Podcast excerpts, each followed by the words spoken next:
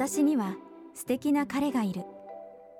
かっこよくて背が高くて優しくておまけに仕事ができる完璧な人。けれど私が彼の恋人でいられるのは金曜日だけ。週7日間のうちの1日だけだ。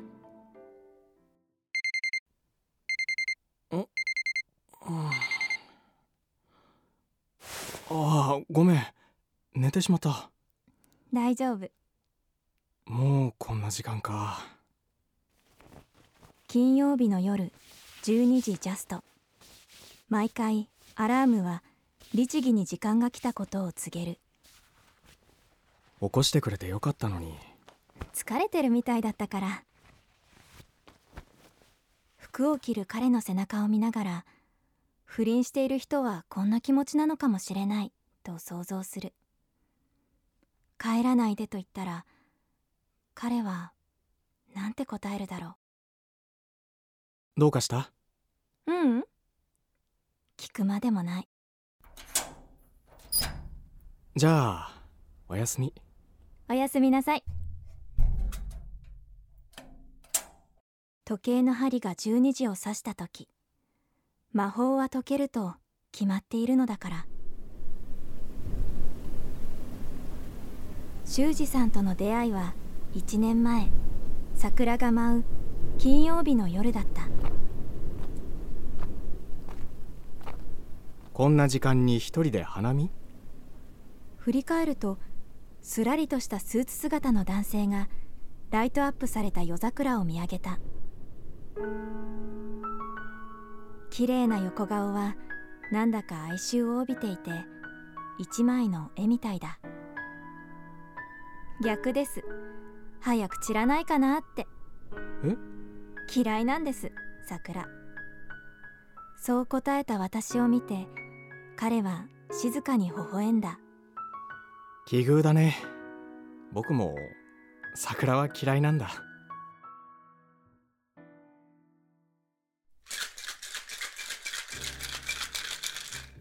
飲みに誘ったのは私の方憂鬱な金曜日をやり過ごしたかったから。どうして桜が嫌いなの？5杯目のウイスキーに手を添えた時彼が聞いた。全てを話したのは飲みすぎたせいなのか。それとも本当は誰かに聞いてほしかったのか。満開の桜の中でみんなから祝福されるはずだったんです。白いドレスを着て愛する人と。うん。式の2日前金曜日の夜です。家に帰ると彼と私の妹が待っていました。私を見るなり彼は床に手をついて式をキャンセルしてほしいと頭を下げました。うん。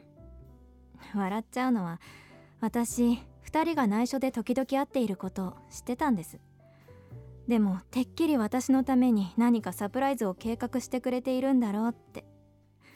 の電気すぎですよねそっか。お姉ちゃんごめんなさいって妹が泣き出して彼がかばうように肩を抱いて私はなんであなたが泣くの？泣きたいのは私の方でしょって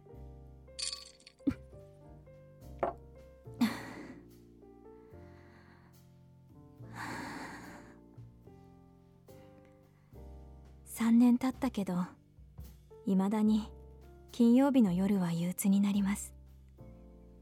一人で家に帰りたくなくて。でこんな時間に桜を睨みつけていたわけだ。恨みがましいですよね。当時は妹を感動だって怒っていた父からも言われました。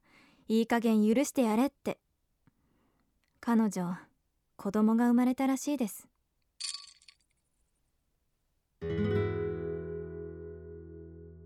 よく頑張ったね。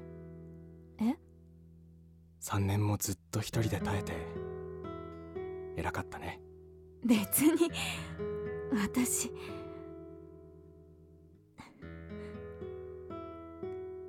髪をくしゃっと撫でた彼の大きな手に涙がこぼれた。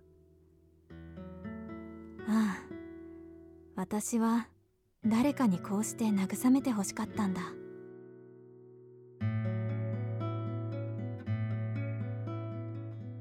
お願いがあります。何？金曜日だけでいいので私の恋人になってくれませんか？僕は人を愛することができないんだ。それでいいです。私ももう人を愛することはないから。その時憂鬱な金曜日から救われればそれでいいと思っていた。だけど今思えばきっとこの時にはもう私は恋に落ちていたのだろう。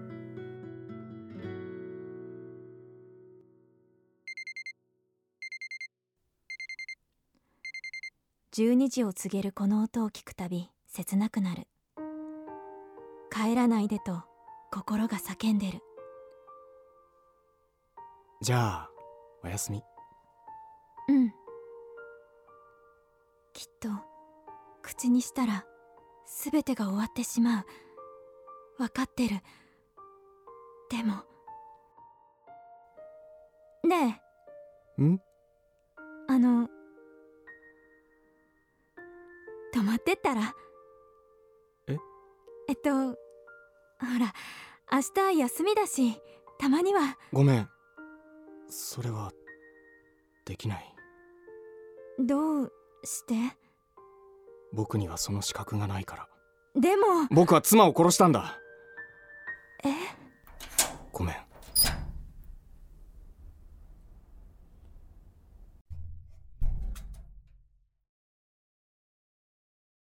その後次の金曜日もその次の金曜日も彼が私のもとへ来ることはなかった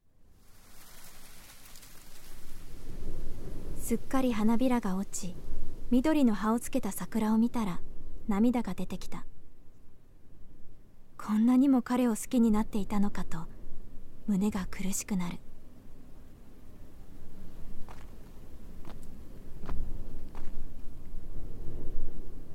こんな時間に一人で花見？って花はもう散ってしまったね。修二さんどうして？君に僕の罪を話しに来た。その日僕は取引先の方と花見をしていてね。妻から電話が来たんだけどその頃仕事が忙しくて毎日のように口喧嘩していたからまたかと思って電話に出なかったんだ。うん夜遅くに帰ったらさ電話握りしめたまま妻が倒れていて脳梗塞だった。医者にもっと早く来ていればって言われたよ。うん。ずっと僕は誰かを愛してはいけないと思っていた。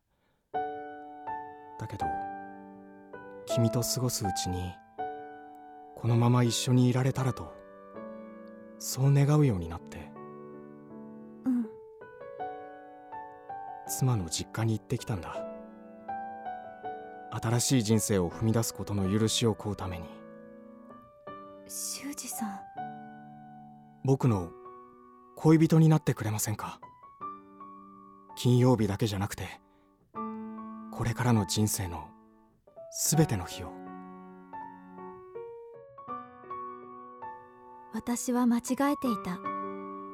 この世には時計の針が12時を指しても解けない魔法がきっとあるのだ。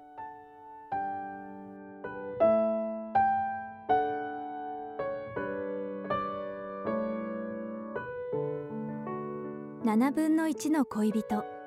作小沼飛鳥出演中里のぞみ斎藤浩一。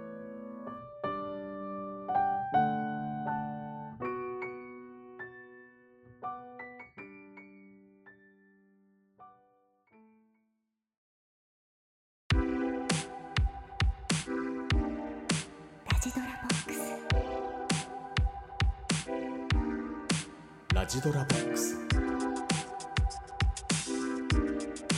ラジドラボックス。